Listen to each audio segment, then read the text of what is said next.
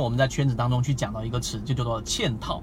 实际上它就是一种嵌套思维。为什么？我给大家举一个简单的例子，让大家去明白到底它在现实当中能不能实现，以及它对我们的交易有什么样的影响。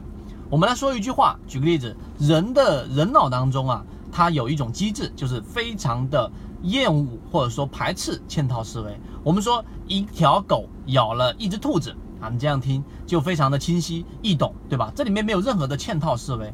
但如果我说一个刚刚被火烧过的棒子打过的狗咬了一只兔子，那么这个时候你就稍微会显得有些复杂了，因为这里面已经加了一个简单的嵌套思维。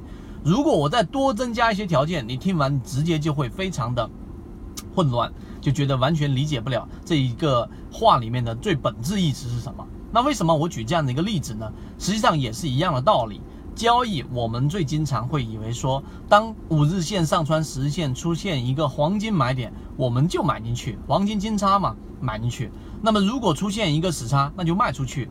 谁进股市第一个接触到的，一般情况之下，百分之七八十都会接触到这一种，呃，黄金买入点，黄金卖出点。但它对于交易来说，随着你一次两次的交易，你就会发现它有很大的问题。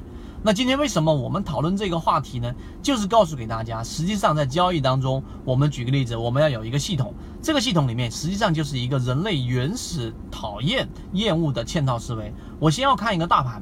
大盘我们要把它分为趋势，对吧？大盘的 B H 点，流动资金资金到底有没有进场，是流进还是流出，以及市场的横向样本赚钱概率，这是第一个大的嵌套。第二个就是我们要选择个股所在的板块，到底资金有没有一个主流的板块，是五 G 还是我们所说的这一个某一个行业，还是我们所说的某一个概念板块？这个板块里面高频出现涨停，并且持续性比较强。然后我们再嵌套一层进去之后是个股，在这个板块当中，个股资金里面流入占比最大的到底是谁？然后我们再嵌套最后一层，就是个股到底符不符合我们所说的三把斧盈利模式、趋势主力买卖点？最终我才去做一个介入跟卖出的动作。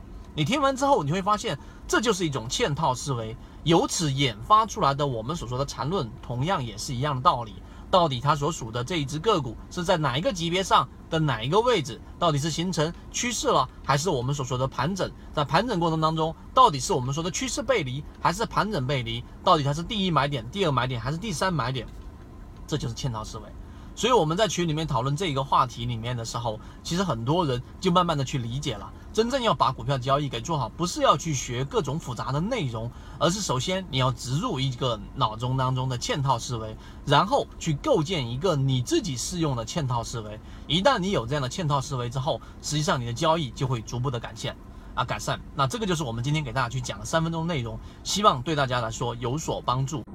如果对于这个模型有兴趣，想更深入的了解这个模型对于自己的交易是不是有启发，可以直接添加我的朋友圈 MACD 七幺二。